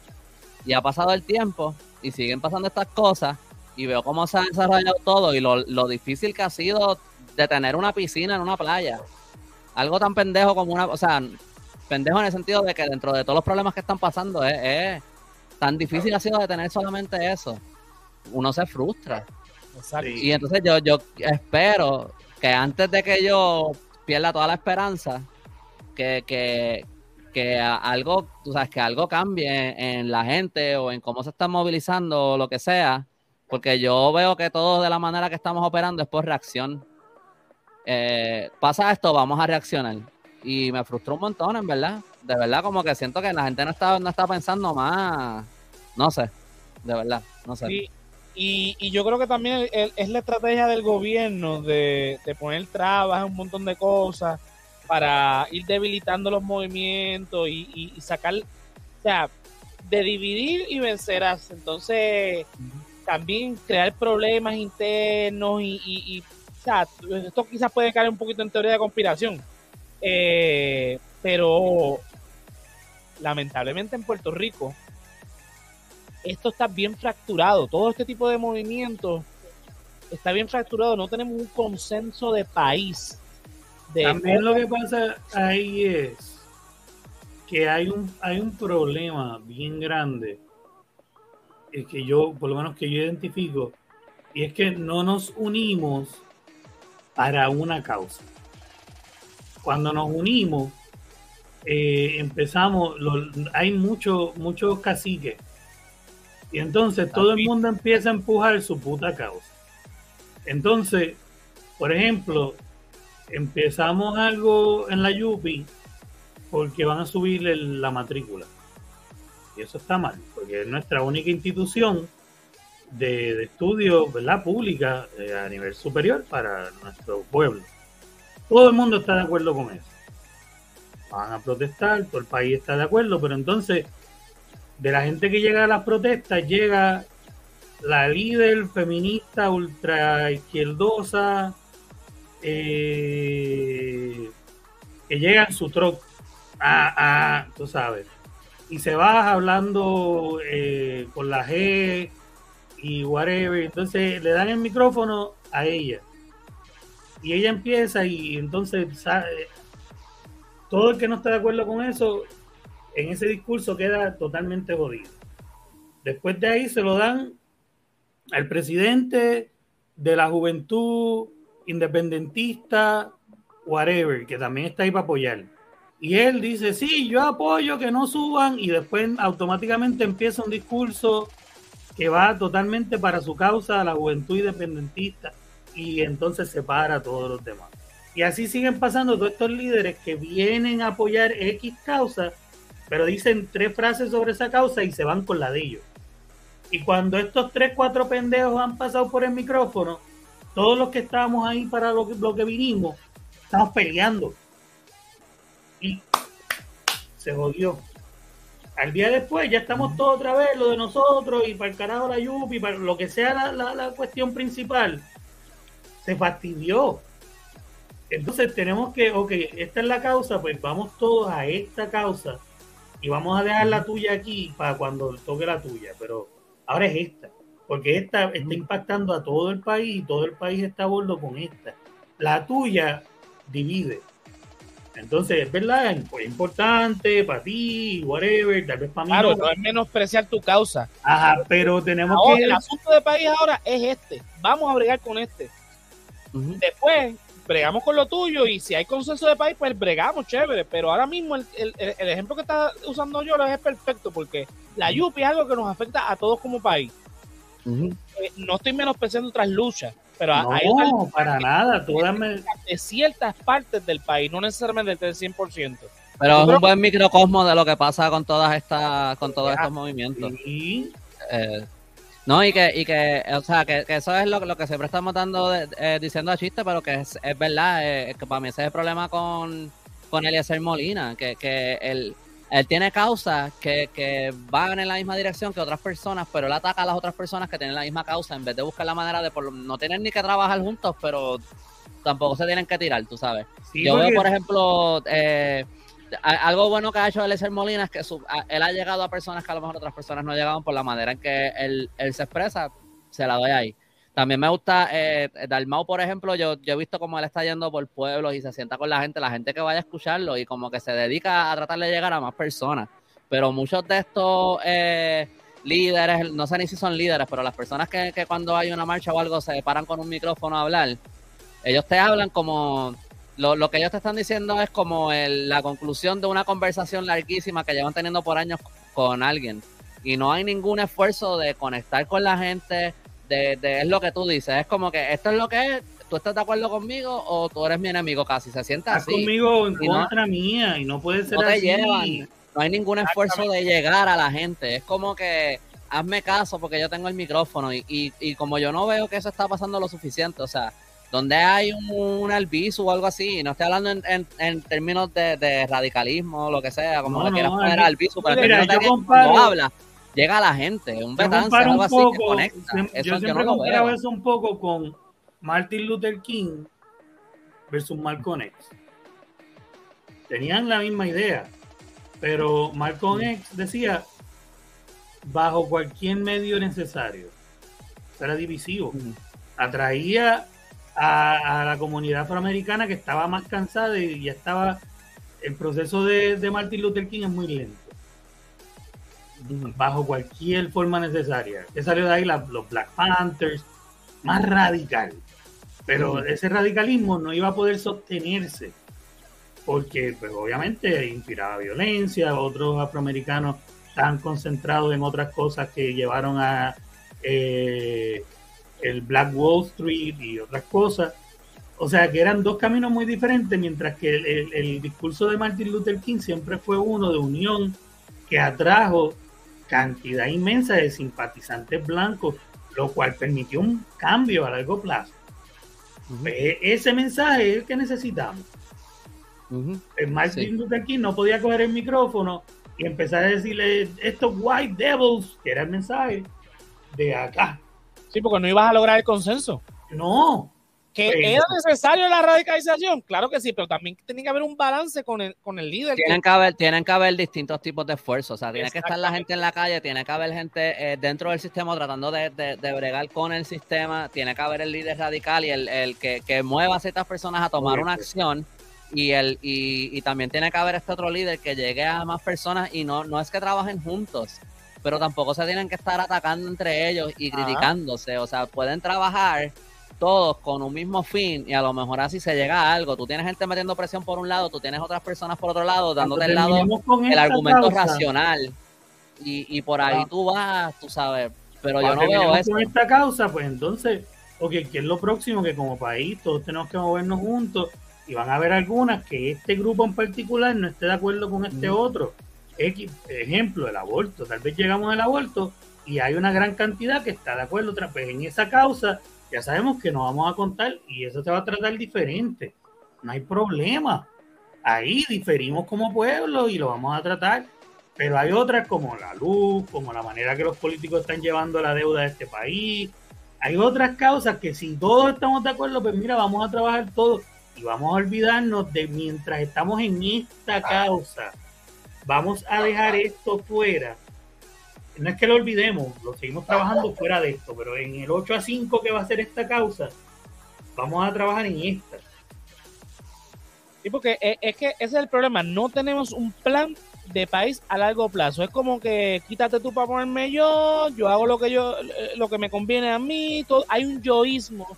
Lo que dijiste ahorita, tú, este Yolo, casi casco, hay todos estos grupitos donde yo lo voy a hacer de esta manera porque así es la, la manera que se debe hacer. No, no, tu manera está mal, lo voy a hacer yo a mi manera porque mi manera es la misma. Entonces, lo que tenemos es ese problema. Y es el problema que hemos tenido como país desde siempre. Esa segregación. ¿Quién el ego? ¿Quién coge el crédito? ¿Quién salió con la fórmula mágica? ¿Quién Ah, no, resolvió yo- el problema? Líderes de nunca nadie resuelve un carajo. Estos líderes, de- no, no quiero decir todos porque no sé todos ni nada, pero hay muchos que son como unos pseudo intelectuales que literal quiere, creo yo que quieren ser el próximo Albizu o el próximo Betances y, Y lo que tienen son estas líneas que no conectan con nadie porque están hablando en, tú sabes, un lenguaje ahí como que Hablando no, con la academia. no- Exacto, es como para, para que la gente que está de acuerdo con ellos aplaudan y ya, pero no tienen ninguna, in- ninguna intención de llegar a nadie. O sea, no, no les importa esa parte y, y bueno, en verdad, o sea, necesitamos a alguien que salga con, con humildad. Y, y yo digo alguien, porque yo pienso que hay, hay algunas personas que han salido ahora que, que me parecen como que buenas personas que están en el gobierno. Entonces, Vargas Vidal yo pienso que es un buen ejemplo de, de alguien así, pero como que también falta una persona afuera que también tenga como algo de humildad y sea más como que, mira, yo no, no es que no es que yo soy aquí un dios ni nada, como que, pero yo, yo, no sé cuánto yo puedo hacer, pero yo creo que esto es lo que hay, y como que inspire confianza en la gente y qué sé yo. Y meta mano. un rey, tú sabes, ni nada. Y, y yo no veo ese lado de estar fuera del gobierno, de una, o como dice tu papá, un comité de personas, pero que, que vengan más como... Es que a este punto, a este punto tiene que ser de afuera. A este punto el sistema adentro está tan estructurado para proteger esta bola, esta piñata de cabrón. Este, este sistema ya está tan puesto para eso que desde adentro es, imposible. El problema, Mere, es que Eliezer no es consolidador, no, no, no ya, Eliezer está jodido. Yo estoy de acuerdo con un montón de cosas que, pero entonces él va con que atacando, ah, que tú lo haces de esa manera, así de esa manera no es. Pero mira, esa manera no está restando la causa, simplemente que es una visión diferente a como tú lo ves. Entonces, te vuelves polarizante. Yo me acuerdo en las elecciones que había un grupito de simpatizantes de Eliezer Molina que si tú decías cualquier cosa en contra de la visión de Eliezer Molina, te atacaban. Sí, no, no es que estoy en contra de Eliezer Molina, de lo que está diciendo Eliezer Molina, estoy de acuerdo con lo que Lo que pasa es que yo lo haría de esta otra manera, por esto, esto y esto. No, o sea, había un razonamiento detrás de eso. No estoy hablando de, yo, de, mí particularmente. Sí, Eliezer es un buen fiscalizador, como lo hemos dicho aquí antes. Lo es, Muy buen fiscalizador, se le respeta mucho lo que hace, pero como figura una de cambio. Una persona que, sea, que, que consolide, que, que busque este, un, un consenso de país para empujar las causas que nos están afectando como país. Y eso no lo estamos viendo lamentablemente, porque están todos estos yoísmos, todos estos casicazgos, todas estos, eh, eh, eh, estas separaciones innecesarias, la segregación innecesaria, y lamentablemente no estamos avanzando como país. Eliezer Molina es una pieza de rompecabezas y eso está perfecto, es una pieza que hace falta, es importante, pero él quiere ser la única pieza.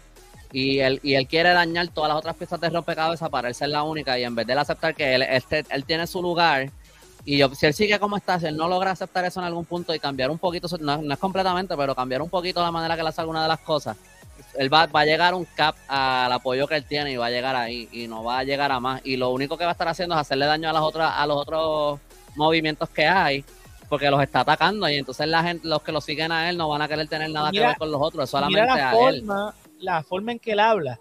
No, porque Eliezer Molina te va a demostrar que te. Y Eliezer Molina te va a tumbar. habla como si, así mismo, y como si fuera eh, la promoción fue una lucha eh, con alambres de púa el jueves que viene en Bayamón. Exacto. Que caballo. Lo dijimos en el politólogo de cocina con Andrés, no sé si esa parte quedó en el, corte final, pero que parecía un, este, eh, una promoción de lucha libre todo el tiempo. Exacto. yo creo que lo cortaste, pero sí, es verdad. Pues sí, sí, sí, me acuerdo de eso. Sí, no, y, y, él, no, en verdad, a mí, eso es lo que a mí me frustra de Eliezer Molina. Él, él, no sé. Y para mí él es este, genial, pero él falla en eso. Esa es su, esa es su cojera. Nosotros necesitamos, hacen falta personas buenas dentro del gobierno y personas, y personas buenas fuera del gobierno. Yo creo que tenemos algunas que no son las personas que más poder tienen ahora mismo ni que mueven tanto porque no, no tienen suficiente vaqueo en el resto de las cámaras o algo así. Pero hay algunas adentro. Lo que pasa es que hay que meter también la presión desde afuera, porque hay ciertos cambios grandes que hay que hacer que el gobierno nunca va a hacer a menos que el pueblo le meta presión. Exactamente. Para que el pueblo le meta presión, tú necesitas eh, una unión en el pueblo. Y Eliezer Molina, yo no veo, él, él puede llegar hasta cierto punto, pero él no va a lograr esa unión completa. Por lo menos no de la manera que lo está haciendo. A lo mejor él, si él, si él cambia de estrategia eh, un poco, porque yo pienso que es ajustar un poco. A lo mejor él puede lograr eso, pero a lo mejor, pero yo creo que yo creo que lo que hace falta a lo mejor es, si ponle que Eliezer Molina es Malcolm X, y no creo que son Malcolm X, pero ponle por ese lado un poquito más radical. No, no, lo no diría que es Malcolm X tipo el carajo, pero ponle que él está en ese lado como radical. Pues hace falta ese otro lado, eh, tipo Martin Luther King, que, también entonces mueva un grupo más grande de personas. Y eso no lo tenemos, porque para mí, o sea, a mí me gusta Dalmau, pero yo lo veo a él como alguien que va a estar, que, que si lograra ganar o algo, él va a estar dentro del gobierno y él está limitado. Es que tiene que ser alguien desde afuera, sin intención partidista, o sea, alguien que no le importe el estatus, vamos. También. Tiene que ser alguien que esté por el país sin importarle el estatus, que diga, yo voy a seguir trabajando igual de esta misma manera, importándome tres carajos, si mañana somos independientes, si seguimos iguales o si somos estadidad. Que ningún partido lo pueda hablar por las orejas. Pero es que hasta eso, lo, a, eso rápido, yo, yo creo que, fíjate, honestamente yo creo que ahí es algo que lo que hay que hacer más es, es como que lograr la manera de llevar el mensaje de que yo crea lo que yo crea sobre el estatus, no importa, porque al final eso es algo que se va a decidir por el pueblo. Porque también rápido te empiezan a acusar, ah, si, si tú pareces que eres de izquierda, rápido tú eres independentista. O si tú dices que no te importa el estatus, entonces eres popular, porque la gente lo tiene todo bien jodido con los partidos.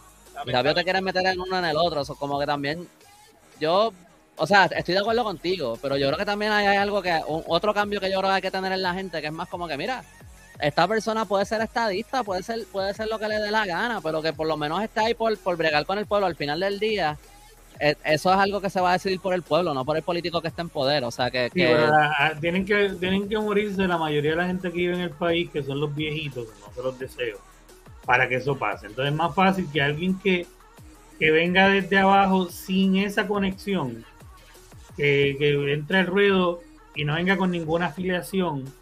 No, no, yo entiendo, entiendo lo que tú quieres decir. Cuando la gente lo encajone y diga, ah, pues no habla del estatus, pues es popular. No, pero es que no le conocemos que trabajó con la campaña de este, no viene de ningún. O sea, que como quiera lo van a hacer, porque yo también entiendo Exacto, eso es lo que quería decir. Que, pero que, cuando lo, vengan a hacer, es, más fácil decirle, búscame dónde, cabrón.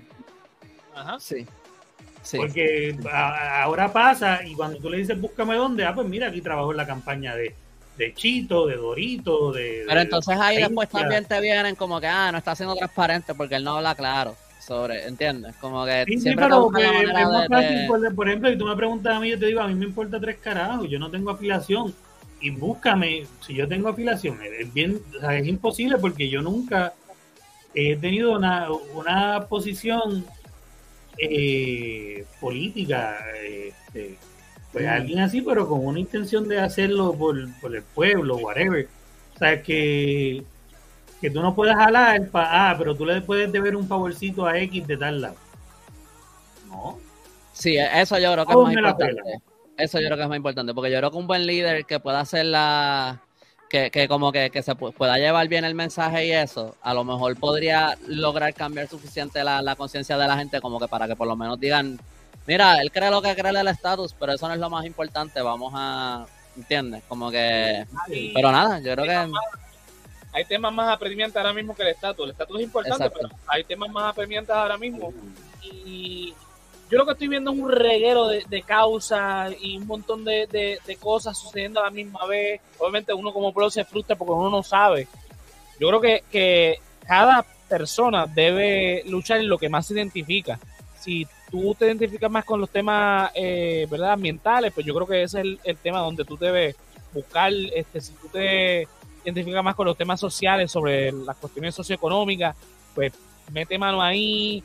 O sea, que cada cual debe tener su frente.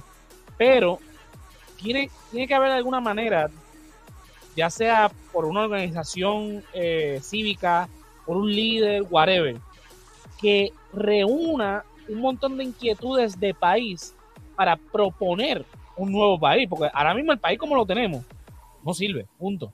Esto no sirve, lamentablemente. La sociedad como está construida ahora mismo, nuestro sistema socioeconómico, político, no funciona. La educación no funciona, la economía no funciona, el trabajo no funciona, nada funciona, nada es funcional en Puerto Rico. La gente, como digo, la salud es una mierda, salud, la salud mental de este país. La salud mental ni te digo, o sea, eso es horrible. Ahorita Mercedes lo puso en los comentarios, no sé si lo ponché. Ella lleva 16 años queriendo irse de Puerto Rico. Y así hay un montón de gente frustrada en este país porque no encuentra trabajo, porque no encuentra oportunidades, porque la cosa está difícil. Si va a montar un negocio, el gobierno le, mete trabas. Eh, si se quiere comprar una casa, hay trabas. Eh, nos venden los parques, nos suben la luz. Es todo, todo un problema. En el gobierno siempre hay escándalo. Nosotros también, ¿verdad? Eh, como país, pues debemos empujar de cierta manera que se den estos cambios.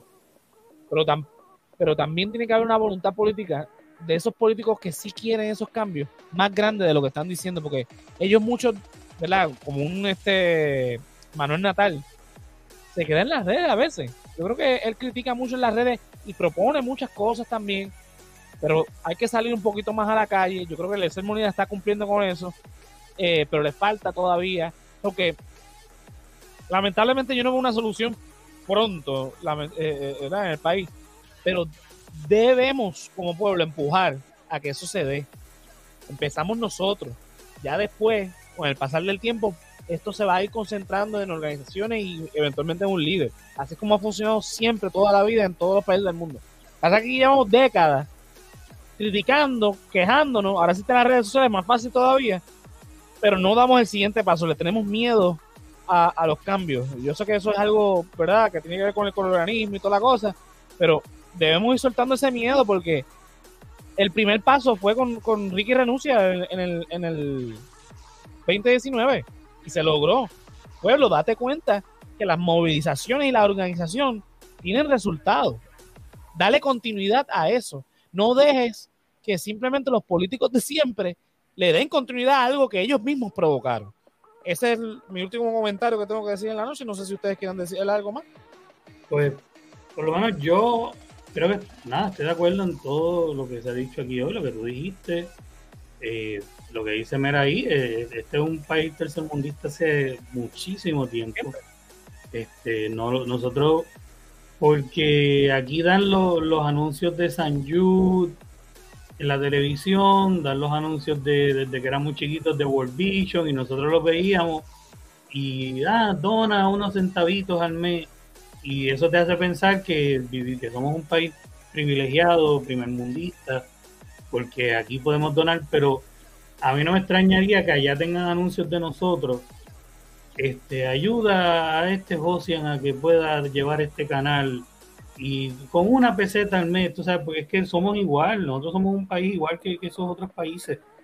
Eh, simplemente vivimos bajo el engaño de que no lo somos y bajo la ilusión de que somos de primer mundo, porque la fachada con la que nos pintaron, nos pusieron tres McDonald's en cada esquina, tres Starbucks y parecemos de primer mundo. Pero gente, ya tenemos que despertar, no lo somos, no lo somos cuando te vaya la luz, este, hoy, mañana o pasado, que está dos o tres días, pues date cuenta que eso no pasa en un país de primer mundo. Cuando te vuelvan a subir la luz en tres meses, eso no pasa en un país de primer mundo. Cuando cojas un hoyo en el expreso eh, que te lleva a un peaje donde estás pagando por pasar por ahí, o sea, estás pagando porque la tengan arreglada, eso no pasa en un país de primer mundo. Eh, los semáforos, o sea, todo lo que ves alrededor, úsalo y cuando lo veas, di lo que es esto. No es de primer mundo y, y empieza a despertar a la idea de que estás en un país de tercer mundo que cada vez se pone peor y se te está cayendo encima. Y, y si dejas de, si no despiertas de esa mierda, si no despertamos de esta mierda en la que estamos viviendo, ya no va a ser un país de tercer mundo, va a ser una isla privada que va a comprar a, dos o tres intereses y entonces sí se va a ver bien linda y la van a arreglar completa, pero no nos van a permitir usarla. Vamos a ser empleados de, un hotel gigante que alguna vez fue la isla de Puerto Rico. Y eso es lo que es triste con Cojones, que nos tienen más cerca de lo que nosotros creemos, porque cuando salimos vemos todos los edificios bonitos, vemos los hoteles, y pasamos por Isla Verde y, sentimos que somos parte de eso, pero somos empleados de eso. Somos los que estamos forjando y arreglando las cosas para nuestros futuros eh, eh, dueños en un futuro bien cercano, mano. Entonces, o abrimos los ojos, o eso es lo que va a pasar, y lo que, los que podamos coger las cosas y irnos, que yo puedo, yo no tengo hijos, yo no tengo responsabilidades aquí, nosotros que estamos aquí ahora mismo podemos hacer eso, podemos ir. Pero el que tiene hijos, el que tiene familia, el que está atado a Puerto Rico, se va a tener que lamber lo que viene y es triste. Así que eso es lo que yo pienso, mano. Sí. No, yo, yo tengo unas cuantas cosas que decir. Primero que nada, eh, me acabo de dar un anuncio, una idea cabrón para un anuncio de, de resaltador vamos los tres a un pastizal ahí con ropa vieja y nos tiramos y dona para alimentar a estos tres. Exacto. lo pasamos en Europa y cuando la gente lo vea en Europa, uh, esa gente está bien jodida. enseñamos poquetes de la carretera. Mira cómo viven mm. estos tres pendejos. mira, esos, esos indios de, de, Puerto Rico que están haciendo un podcastito ahí, construyendo su propio radio. Porque este, no, pues, pues, en verdad, eh, eso del estatus que estábamos hablando ahorita, ese es como el mejor ejemplo de cómo nos dividen para que estas cosas no se resuelvan. Donde todo se tranca con la cuestión del estatus, de, una cuestionando eh, lo, que una persona cree del estatus antes de escuchar sus soluciones a los problemas.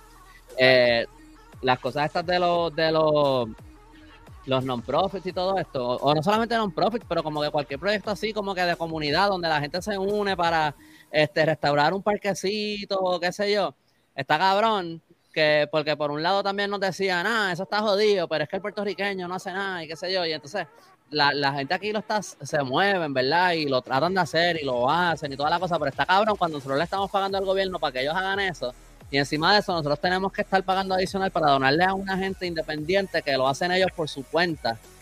Estamos pagando el doble, porque le estamos pagando a una gente que no hacen su trabajo y después a una gente por acá que están sacando de su tiempo libre que probablemente están bien pelados porque no, eh, están dedicándose a esto a base de donaciones para, para, tú sabes, para atender ciertas cosas.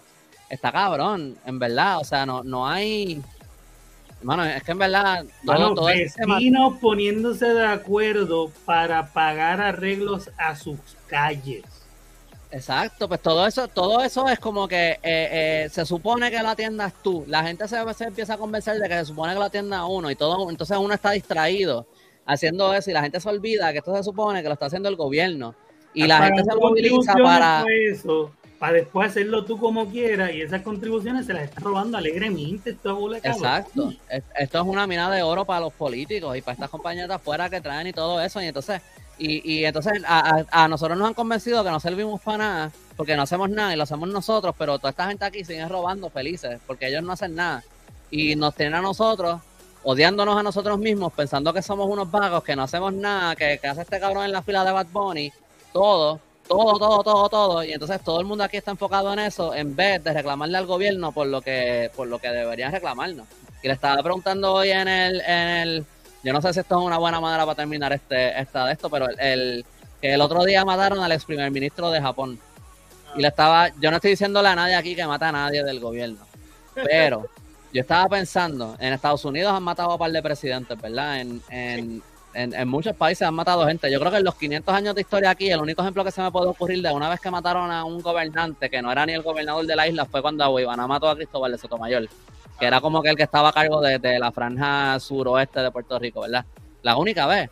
Aquí que, Y no, no es que no, no es que maten a alguien ni nada, pero, pero yo pienso que eso es un ejemplo a lo mejor de cómo en otros países el gobierno le tiene a lo mejor un poquito más de miedo a su a, a, encojonar demasiado a sus ciudadanos. Y, yo, yo, pienso que eso es un ejemplo bien extremo, de nuevo, no, no es llegar a ese punto, pero como que aquí el gobierno no nos tiene miedo, no nos tiene respeto. por lo menos cortar dos dedos, no, matarlo, no matarlo, pero cortarle dos dedos, lo que tú dices. No, no, yo digo, No, no, yo, yo, digo, honestamente, con una movilización organizada que pueda tener algún tipo de impacto, que le pueda dar, tú sabes, un, en, en un buen susto, un buen susto. Que, se asusten de su bolsillo, que se asusten de su posición, que, se, que, ellos digan, anda para el carajo. Nosotros tenemos que responder. Ellos, eh, aquí esa gente nos han llevado ese susto. Porque cada vez. me gusta, la que sugiere es buena. En Finlandia o en Francia cogieron a los políticos y literalmente lo echaron a los contenedores. ¿Cómo fue que mataron a Mussolini en Italia? Este, una cosa bien cabrona, como que lo, lo, arrastraron por las calles, creo, lo amarraron de, un... Pues y lo arrastraron por las calles de... de ah, eh, por puño le tiraron un huevo. Este, pues, pues, está cagado. Pero yo creo que tirarlo, tirarlo, en un zapacón gigante es buena. Lo, lo, tiró y lo tiró mal porque tenía mala puntería. Sí de alguna manera esta gente se tienen, tienen que aprender que nos tienen que respetar. Exacto. ¿Te acuerdas cuando, cuando al final de, de 300 que, que Leonidas tira la lanza y le corta el, el cachete a, Cersei y dice como que ah, yo le enseñé que hasta los dioses pueden sangrar? cuando nosotros le vamos a enseñar a esta gente que ellos también pueden metafóricamente sangrar? Pero sí, es verdad. Querido FBI, eh, atentamente, Andrés Sanfelio, querido FBI. Este... sí, sí, no, no, es que se tiren la, misión de 1950 de intentar matar al, gobernador como lo hicieron en el 50. no es eso. Exacto, eh, eh, exacto. yo, o sea, para concluir. No, estoy haciendo un llamado a la violencia, que quede bien claro. Y eso lo digo en serio, eso no, no, lo digo de chiste, lo digo en serio. Lo, lo que está tratando de decir Andrés es que el gobierno tiene que entender que son nuestros empleados, que nosotros le pagamos el sueldo y tienen que respondernos a nosotros. Punto. Nada, con eso nos vamos. Eh, antes de irnos, probablemente, pues los muchachos, eh, ¿dónde se pueden conseguir? Eh, empezando por Yolo. J-O-L-O-W-X Yolo en Facebook e Instagram, Canal Colectivo 1, también en Facebook e Instagram, ahí se enteran todo lo que está pasando en Ni Pura Idea, que los viernes a las 9 en vivo y después donde quiera que escuchen podcast, igual que Expediente Mortal, que es los sábados a las 9 y después donde quiera que escuchen podcast. Zumba. Andrés, ¿a ti dónde te podemos conseguir? Pues me pueden buscar en elcallito.com, también pueden buscar mis redes sociales El Callito, Andrés Sanfelio Cruz, me pueden buscar en Instagram, Facebook, YouTube, este, comparto contenido de historia de Puerto Rico mayormente. Esta semana voy a estar entrevistando a Josian este, en, mi nuevo podcast en YouTube. Vamos a estar hablando básicamente de la, la historia de Lela, en términos resumidos, son cosas más específicas, pero en términos generales vamos a estar hablando de eso. Eh, y nada, y esta semana publiqué un video sobre la historia de Piñones, que ah, interesante. Eh, y nada, y, ah, en mi website pueden encontrar los, links para comprar mis libros, Ramitas y Mangles. Zumba. Mira, a mí me pueden conseguir en todas las redes sociales como José Antonio RO91 en Facebook, Twitter e Instagram. Al resaltador de la realidad en www.elresaltadordelarrealidad.com. Te conectas con todas nuestras redes sociales: Facebook, Twitter, Instagram, Twitch Spotify, donde quiera que escuchen podcast, ahí también está el blog eh, que yo escribo y los demás proyectos del Resaltador de la Realidad. En vivo nos ven los lunes a las 9, como hoy, los, los jueves a las 9 en Resaltador Geek, hablando sobre cómics, series, eh, películas, todo lo que tenga que ver con el mundo geek. Eh, los viernes a las 9 en, en, Colectivo 1, en Ni Pura Idea, este pasado viernes, que ya está en YouTube y en donde quiera que escuchen podcast, estuve hablando de Luis Muñoz Marín, y su adicción al opio. Mira, no, muy bueno. Sí, sí, todo buenísimo. No ese, era el, ese era como el Chris Hemsworth de su época, el Thor de su Luis Muñoz Marín. Hablé más sobre la carrera política de Muñoz Marín y su vida, más que del opio, porque ya están diciendo, ah, mira, para allá está esperando a los muertos y qué hace y el otro. Eh, le metí al opio. habló con pruebas, habló con pruebas, no se habló al garete. Pero está fuerte llenar una hora hablando de opio, en verdad, como que, hablar, una, hora de, la siesta que se tiró en el sofá, como que... Sí, hablamos más de, de, y de la carrera de Muñoz Marín. hablamos más de la carrera política de Muñoz Marín, lo importante que fue en la historia de Puerto Rico.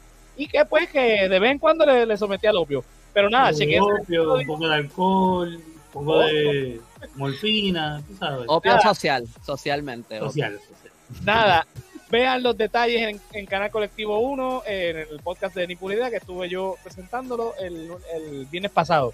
Mira, el jueves pasado estuvimos hablando de Thor. Si no ha visto la película, no ve el episodio. Si la vio, chequeese la opinión de Yolo y de este servidor de la película y los detalles de la película. Así que lo pueden chequear. Este jueves vamos a estar hablando de la tercera temporada de The Voice, que ya concluyó la semana pasada. Así que este, este jueves vamos a estar hablando de todos los detalles de, esa temporada. Spoiler.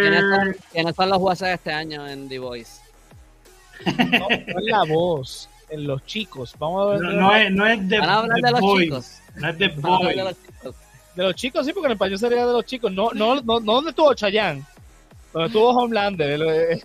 no, Homelander ya estaría cabrón que Chayanne saliera en The Voice. Mira, este sábado se libera el sexto episodio de la clasecita de Josian, donde estuvimos concluyendo la Carta de Derechos de, la Constitución de Puerto Rico.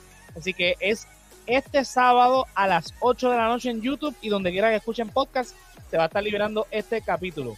ah, un disclaimer, si me ven bostezando, no es que estaba aburrido porque estaba bien interesante, es que tenía un sueño cabrón. Sí, pero... lo hacemos esto tarde. este, mira, para los Patreon ya está disponible el politólogo cocina número 2 haciendo una pizza de masa de coliflor y otra en masa de harina con Andrés y Stephanie. Así que chequense los Patreon. Oh, muy bueno.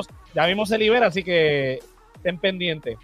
Nada, hoy estuvimos hablando eh, el episodio espectacular número 100 del Resaltador. Estuvimos hablando de los problemas que tenemos como país, así que ese ha sido el episodio de hoy. Mira, si nos quieren apoyar, eh, no como dijo yo y Andrés ahorita, eh, tipo World Vision, lo pueden hacer en www.patreon.com slash el resaltador de la realidad. te unes al corrido de Keila Joan, Melissa Meléndez, Ricardo Torres, Mercedes Nieves, Andrés Sanfeliu, Joel López, José Ramos, Juan del Valle, Gerardo Monge, José Ramos Vega, Néstor Soto y Yulisa Contreras nos ayudan pues, a crear contenido de calidad eh, toda la semana, porque hacemos 20 mil cosas. Eh, los tiers de un pesito, ver los after shows de Resaltados de la Realidad y Resaltados Geek. Y los tiers de 5 pesitos, ves eh, los estrenos anticipados de la clasecita de Josian y el politólogo que cocina. Si no nos puede apoyar de esa manera, www.patreon.com, eh, cliqueas en tienda y te llevas la mercancía con los diseños del hombre lobo, el callito y este servidor. Mira, hay camisas, hay t-shirts, hay este mousepad, hay stickers, hay gorra, hay taza, hay de todo un poco. Así que nos puede apoyar también de esa manera. Yo la hago. ¿Mm? Yo la hago, la promo, si ustedes se apuntan. Ustedes son los chavos que nunca hacen payasería. Pero como que yo hago payasería. Yo hago payasería todo el tiempo en mi TikTok, en mi Instagram. Yo me paso haciendo payasería. Mira, pero mira, mira este que me está diciendo Charro y yo tiré la idea. que pantalones. Yo te digo, yo la hago. Ustedes yo son los que. Ah, pues. Mira, dejemos eso yo para. Me, yo me quito la, la camisa y voy a parecerle de esos chamaquitos de, que se están muriendo de hambre, que tienen los gusanos en la barriga. Así mismo Ahí salgo yo con un palito tocando el, las costillas tuyas. Jodillo, nos vemos hasta la próxima semana. Bye. Bye.